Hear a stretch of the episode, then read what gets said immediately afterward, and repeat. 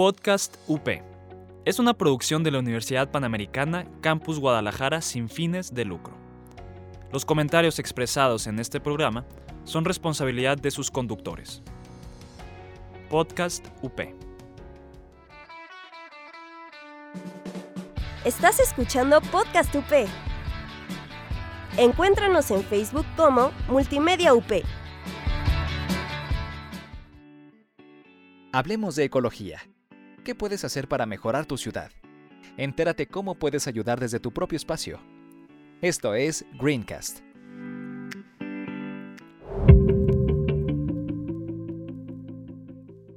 Hola, ¿qué tal? ¿Cómo están? Bienvenidos a Greencast. Yasmín Arias está en los controles. Yo soy Sandra Iñiguez. Puedes buscarnos en Facebook e Instagram como arroba Greencast Podcast y encontrarnos también en Spotify, en iTunes como Greencast. Somos parte de la barra de programas de Podcast UP y hoy tenemos un programa muy interesante. Los seres humanos utilizamos principalmente el sentido visual para nuestras actividades diarias. Sin embargo, la audición ha tomado un papel primordial en nuestras vidas en las urbes, en las grandes ciudades. La comunicación es primordial para todos los seres vivos, ya sea para alimentarse, reproducirse, para evitar la depredación o para expresar estados de ánimo.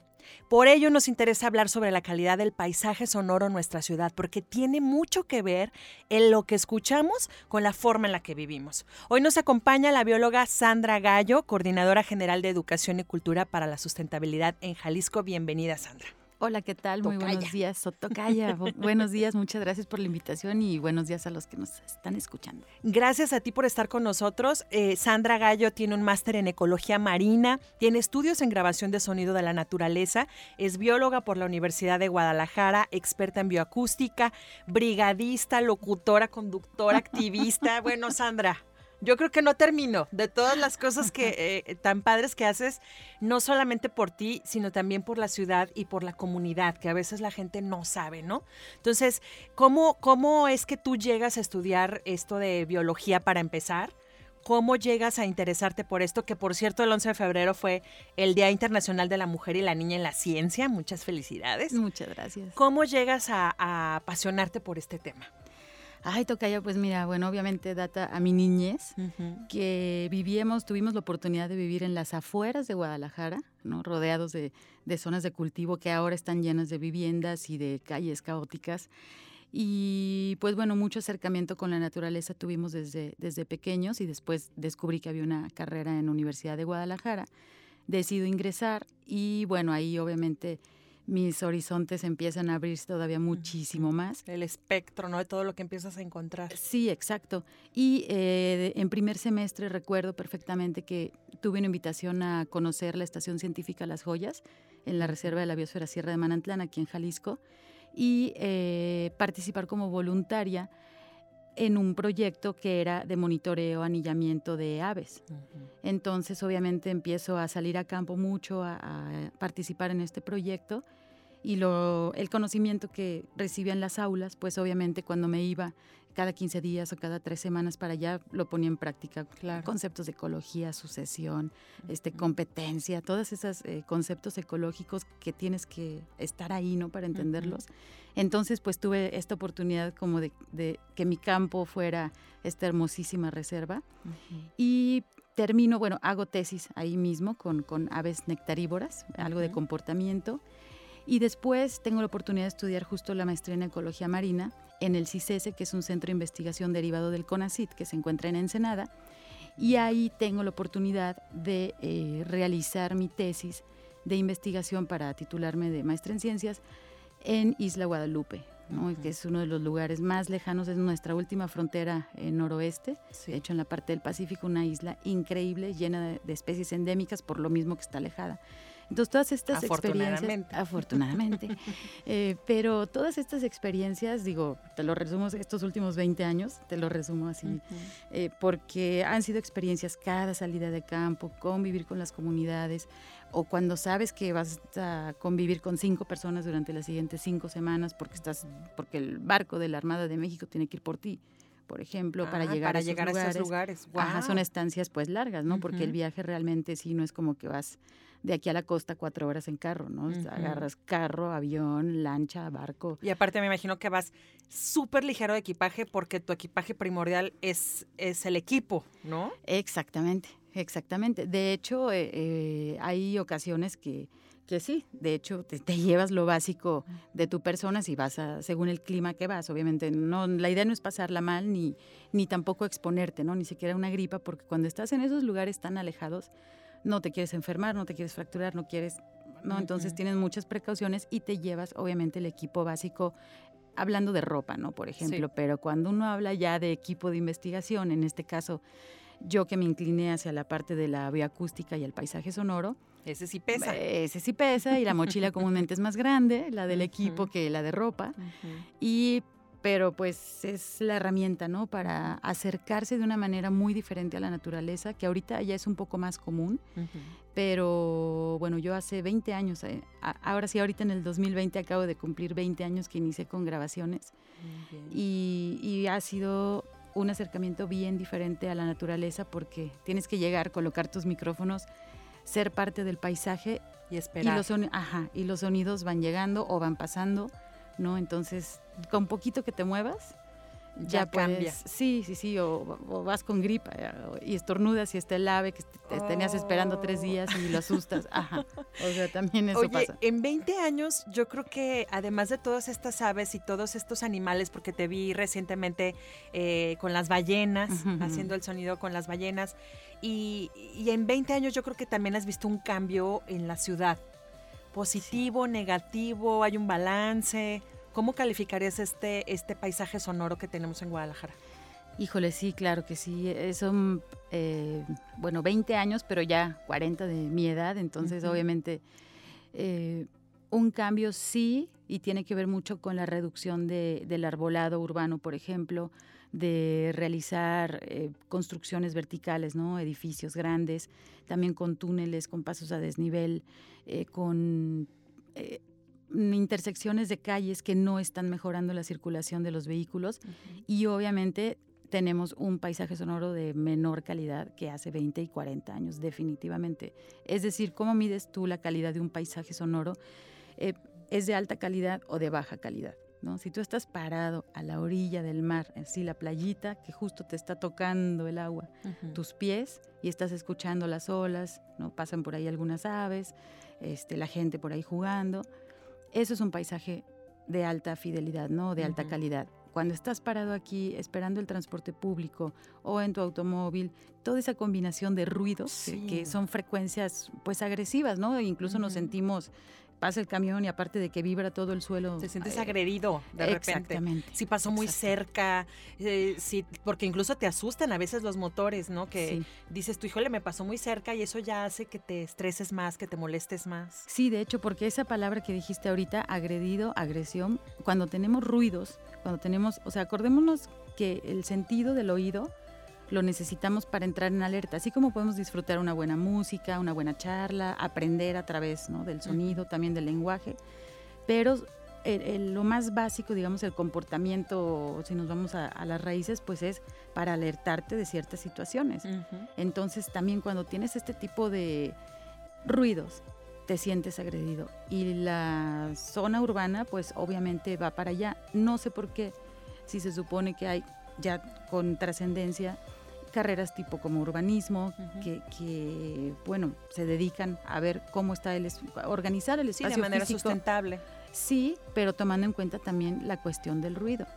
Entonces sí hay toda un área eh, aquí en Guadalajara y esta Universidad de Guadalajara, está el mismo ITESO, realizando cuestiones este, muy urbanas, de ruido urbano, a tal grado de que en Jalisco tenemos la ley este, antirruido, ¿no? Así es. y la cada cruzada. uno, ajá, este, que, que justo ya es, ya es una ley. Entonces tú puedes hablar, reportar a través de conciliaciones ciudadanas, desde el ladrido de un perrito que está sin motivo alguno ladrando ocho horas seguidas que el pobre no sabe cómo, cómo puede ladrar tanto. ¿no? Y que está interrumpiendo tu sueño y que está eso en detrimento de cómo vas a trabajar y de cómo vas a pasar tu día. eso es, es muy grave. Psicológicamente, ante la salud de las personas, es muy grave. Y además, la cuestión es que no solamente te afecta a ti, sino automáticamente afecta a los demás que te rodean. No se empieza a hacer una cadenita de energía negativa, esa es la verdad. Que se empieza una cadenita que dices tú no.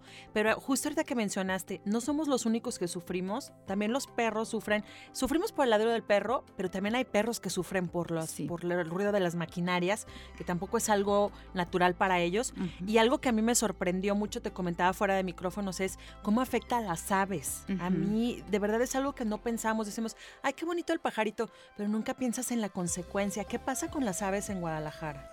Bueno, aparte de que ellas están relacionadas, la mayoría de las especies, es importante que conozcamos que hay aves urbanas, ¿no? que son las palomas, los gorriones, los anates, que son esas especies que están relacionadas a eh, asentamientos humanos. Ujú. Exactamente, ¿no? Dependen de nosotros. Si nosotros vemos estas especies, las palomas que encontramos, por ejemplo, en el centro de Guadalajara, asociado a edificios históricos, si nosotros lo vemos a la mitad de Manantlán o la encontramos muy en el centro de Bosque de la Primavera, en lugares que no son completamente urbanos, podrían ser aves indicadoras, ¿no? De, de- ya un- una perturbación humana. En el caso de los cantos, sí hay toda un área de investigación porque es muy interesante. Imagínense que si nosotros estamos intentando cruzar una avenida con vamos con alguien y le estamos diciendo algo, pasa un camión, entre nosotros no nos escuchamos y estamos a 30 centímetros, ¿no? De, De de- distancia. ajá. Entonces las aves, pues obviamente son animales que no tienen tanta reserva de energía como los mamíferos, como nosotros, y la energía en ellos es muy importante. Digo, así debería de ser en, en todos los seres, ¿no? Pero ellos valoran mucho su energía porque en lugar de estar cantando sin que nadie te escuche, mejor utilizas esa energía en producir los materiales para reproducirte, como es el huevo, el polluelo, empollar, Ujú. eh, o en mudar. Mudar, este, si eres ave migratoria o bueno, o aquí residente, pero tienes que mudar tus, tus plumas.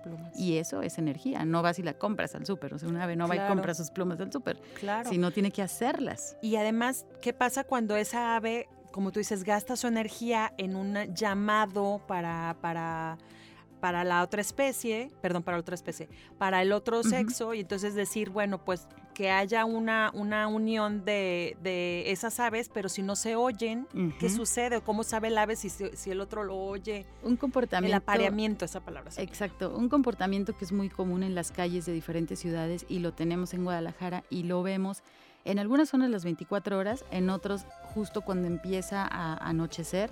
Son estos árboles, comúnmente ficus, llenos, llenos, tapizados de tordos, ¿no? Ah, sí, Este, como en todos, Avenida cha, Vallarta. Ajá, exacto. Entonces es ese intercambio Sí. ahí de, de- de lenguaje, pero fíjense, están todos en un árbol o en dos árboles. Es decir, están súper cerca y todo el mundo hablando, o bueno, este, comunicándose, ¿no? Al, al mismo tiempo. Las aves en zonas urbanas sí se ha encontrado que han tenido que evolucionar a la presión que implica vivir en una ciudad. O sea, también ellas están presionadas por vivir en una ciudad. Entonces, en lugar de cantar por la mañana, que vemos estos tráficos tremendísimos y vialidades súper ruidosas, que es donde se encuentran muchos de los árboles, pues los árboles, lo- los aves, mejor cantan cuando hay más silencio. ¿Hay mo- ¿Han modificado el, el horario? Wow. Y ahí súmale que entonces tienes luz artificial con, con las luces de la, de la calle. Entonces, Ah, esa es otra, la Ajá. iluminación, porque les rompes el ciclo de, de sueño, ¿no? Exactamente, entonces ellos pueden cantar más hacia, hacia la noche, ¿no? De repente sí me oye, ¿por qué hay un ave ahí? Sí, y, y se como escucha en toda la manzana. Ah, pues justamente por eso. El ave canta a esa hora porque se escucha alrededor de toda tu manzana. Oye, como la parvada de pericos aquí en Guadalajara, cuéntame qué sabes de esta parvada, porque todos, las, todos los días tengo la fortuna, yo le llamo la Sí. fortuna, de tenerlos eh, a una, dos cuadras de casa al árbol al que llegan a las 7 de la tarde y del, de donde salen en la mañana. Pero, ¿qué, ¿qué pasa con esa parvada? Bueno, esa es una parvada que ha... El origen es que obviamente eran de ejemplares escapados dentro de la ciudad y fueron generando esta parvada. Ahorita ya es una parvada residente, principalmente sí de loro corona lila, que son muy ruidosos, que tú lo, perfectamente los identificas. Sí, sí, sí. Incluso sabes las rutas. Sí, Entonces, se ellos, van hasta Providencia. exactamente, ellos pues son una población de ave urbana ya, aunque la especie de origen es silvestre, que es no, sería normal encontrarlo en, en las selvas, por ejemplo. Selva Baja, también ah, de aquí de Jalisco, en Chamela, por ejemplo. Eh, esta población específicamente, o sea, los de aquí no viajan a Chamela, los de aquí viven en Y Guadalajara. se quedan aquí. Exactamente. Y es porque encuentran alimento. Y obviamente es uno de los ya sonidos característicos de la ciudad, ¿no? A ciertas horas pasan las parvadas de, de pericos y son súper... ¿Se Pues, tiene identificado más o menos cuántos son? ¿O tú que te dedicas a eso podrías decir cuántos son más o menos? Están realizando monitoreo con ellos, sí. No tengo el dato exacto, este, pero sí, digo, siempre ves tú, bueno, puedes ver desde grupos de tres hasta de repente de 10. No, es que a mí me O toca más. O sea, yo creo que fácil, fácil. en una bolita ha llegado a haber 40. O, o sea, muchos, muchos, muchos los que se reúnen. Y me parece genial por eso, porque te sientes como, como en otro lugar. Pero Ujú. agradeces el que estén viviendo bien, porque está Ujú. creciendo la parvada, porque como sea, se están adaptando. Bien o mal, pero se están adaptando. Vamos a seguir platicando de esto de la bioacústica con Sandra Gallo, pero hacemos una pequeñita pausa y regresamos aquí a Greencast. Volvemos.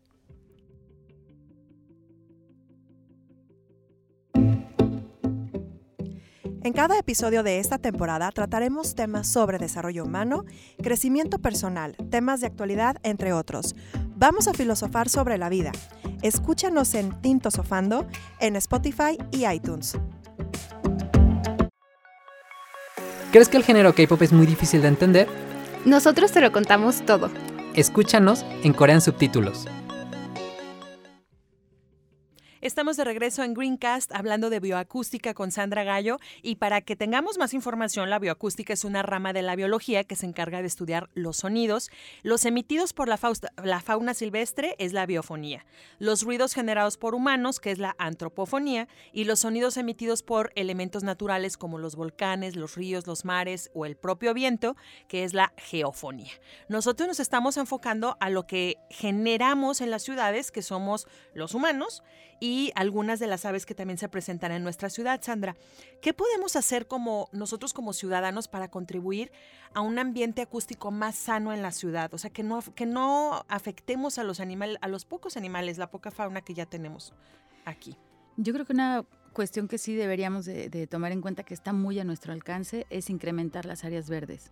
A través dices, bueno, yo vivo en un departamento, sí, pero hay ya muchas estrategias, yo creo, de muros verdes, incluso, bueno, que pueden ser, este, llegar a ser de consumo, ¿no? Tipo Ujú. agroecológicos, que ya eso como otro pasito, pero también vale la pena ornamentar, ¿no? Lo- Ujú. Los espacios, que tú llegues a un lugar y digas, qué, qué a gusto, porque eso, ese cambio también yo lo he notado en la ciudad.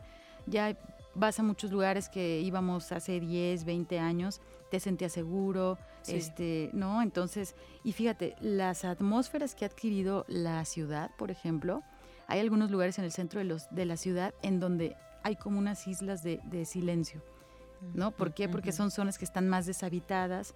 Eh, en el día, pues bueno, siempre va a tener movimiento, pero ya en la noche, entonces Sí. esos pulsos y también, ¿no? El silencio no necesariamente es algo de confort. No, te da miedito. Ajá, exactamente. Entonces, sí, primero que nada, hay que ser conscientes de qué paisaje sonoro nos rodea.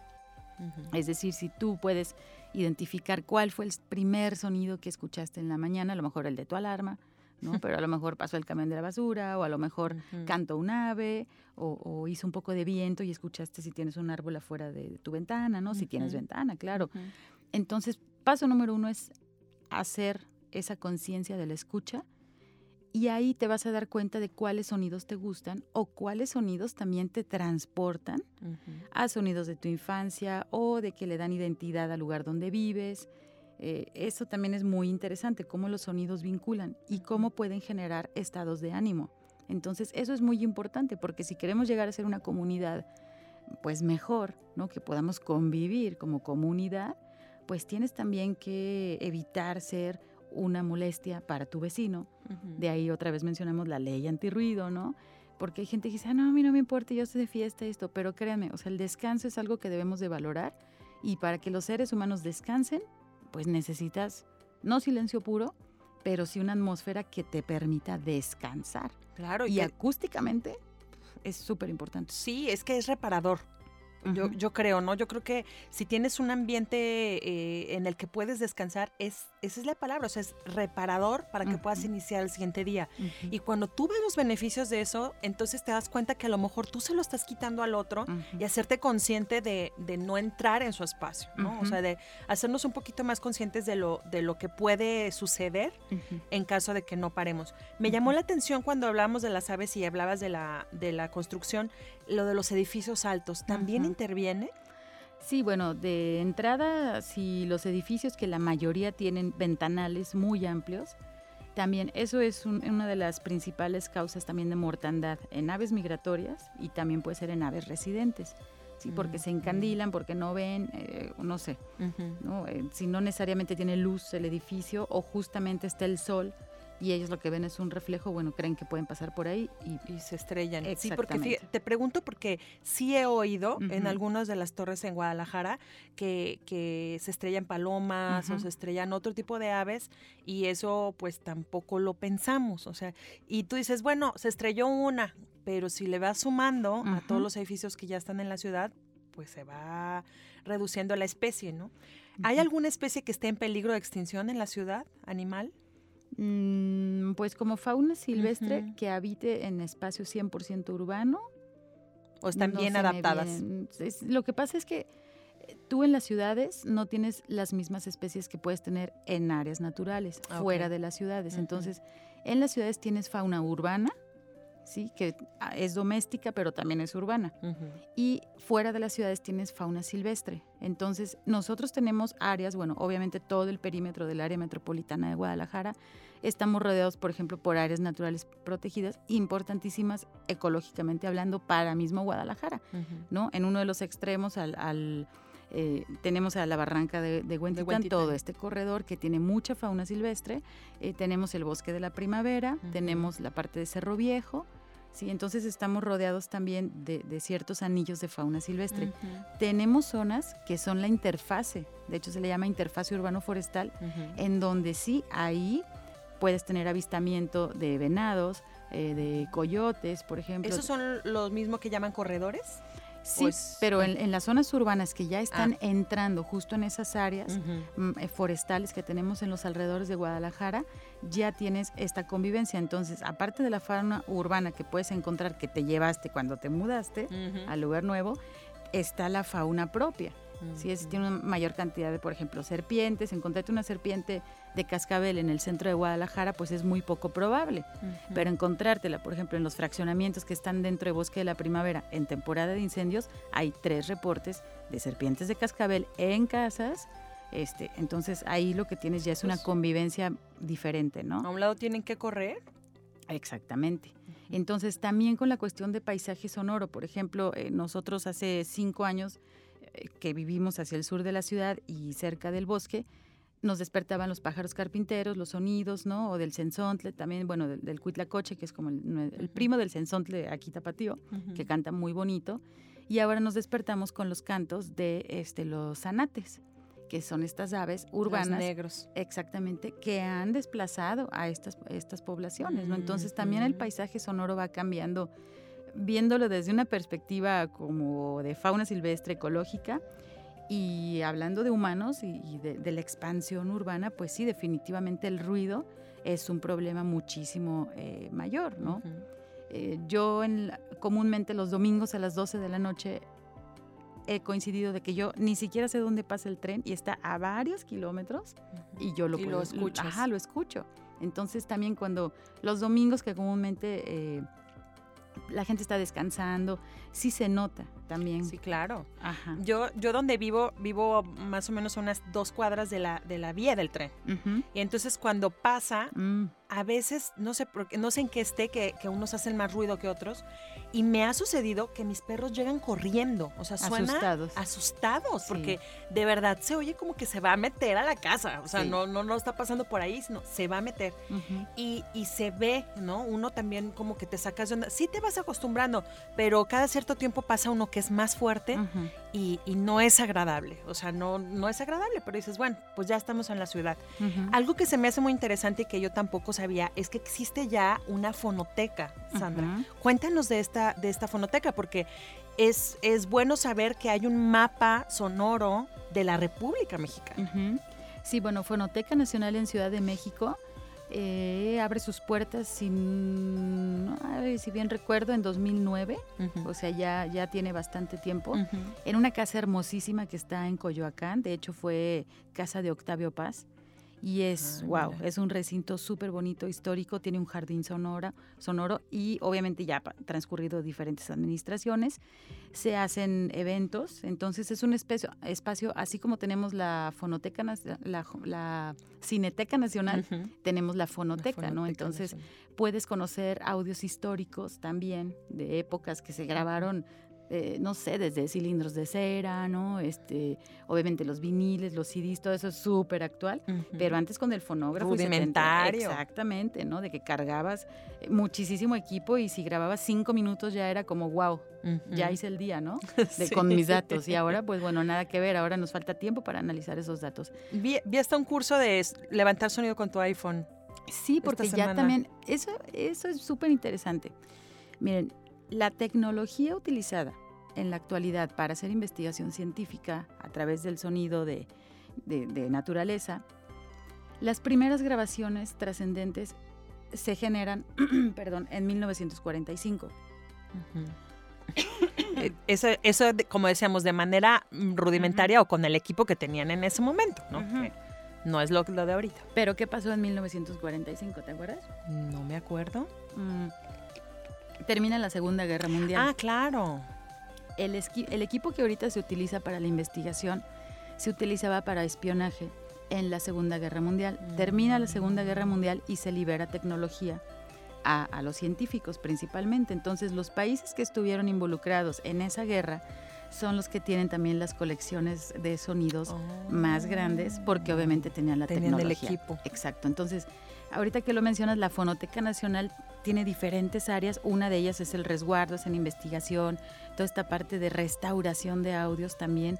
Es muy recomendable que vayan si, si, si van a estar por la Ciudad de México. En Coyoacán está esta casa, les digo, es la Casa Alvarado, ahí donde vivió Octavio Paz, y ahorita es la Fonoteca Nacional. Entonces, eh, uno de los eventos que, bueno, para mí fue un parteaguas, en 2009, cuando se inaugura la Fonoteca, se realiza aquí el, el Foro Mundial de Ecología Acústica. Entonces vienen los investigadores, viene incluso el creador del concepto de paisaje sonoro, que es Murray Schaeffer, que él es un músico y compositor canadiense, el cual, digo, ya con esa agudez del oído para componer eh, piezas, pues empieza a darse cuenta de que existe un cambio en el paisaje sonoro de los alrededores de la isla de Vancouver, que es donde ellos estaban este, en la universidad. Y que tiene que estudiarse, además. Exactamente, entonces empiezan a hacer grabaciones. Ahorita que mencionas lo del iPhone, eso es algo padrísimo porque las primeras grabadoras las transportaban en una carreta. O sea, imagínense el tamaño, así como las primeras computadoras eran enormes y podías guardar dos minutos, ¿no? Esa información Sí, era... ah, Cubría el cuarto. Exacto. Ahora en tu bolsa cabe un iPhone, puede caber tu teléfono, una grabadora ya muy sensible y puedes empezar tú también a, re- a realizar estas grabaciones de tu entorno. y a nutrir las investigaciones, porque esto que dices que fue un parteaguas, creo que sí es importante mencionarlo. Ya hay más gente que se está interesando y esto que me contabas de que no solamente era gente de audio. ¿Quién más estaba en ese congreso? Ese congreso fue, híjole, padrísimo. Eh, mm, bueno, la, la gente de- del Foro Mundial de Ecología Acústica, de hecho, muy pocos científicos enfocados en la cuestión de la ecología. Ahí creo que estábamos nada más yo y, y uno de mis profesores de Veracruz, pero los demás eran músicos, eran investigadores, ¿no? Venía una... eh, España está muy bien también en, en investigación. La parte de urbanismo, que lo veíamos ahorita, cómo los espacios, cómo al momento de diseñar La nuevas acústica. Exactamente. ¿no? Es como cuando vas a diseñar un auditorio, pues obviamente no debe de tener ecos Ujú. eh, para Ni que rebotar el sonido. Exactamente, entonces también se puede hacer una planeación acústica, es, es una rama de, del Claro. urbanismo, de la sustentabilidad, que bueno, está bastante olvidado.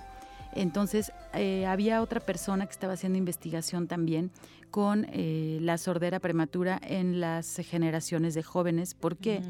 Porque si bien me acuerdo había un eslogan ahí de algunos de la, de la marca de, de teléfonos y justo decía play it loud, ¿no? O sea, es como póntelo y súbele Sí. a todo lo que dé y que te retumbe la música hasta el corazón donde la quieres escuchar, pero la distancia que hay en, en- en la fuente de sonido a tu tímpano, pues Es sí bastante peligrosa. es, sí, puede ser un centímetro o centímetro O y medio. menos, sí. Ajá, entonces tú le estás subiendo, aparte los audios nuevos son comprimidos en formatos MP3 y tienes más agudos Sí. que graves, entonces eso está entrando, entrando y lo que está generando son eh, generaciones de jóvenes y Con sordera. niños con sordera prematura.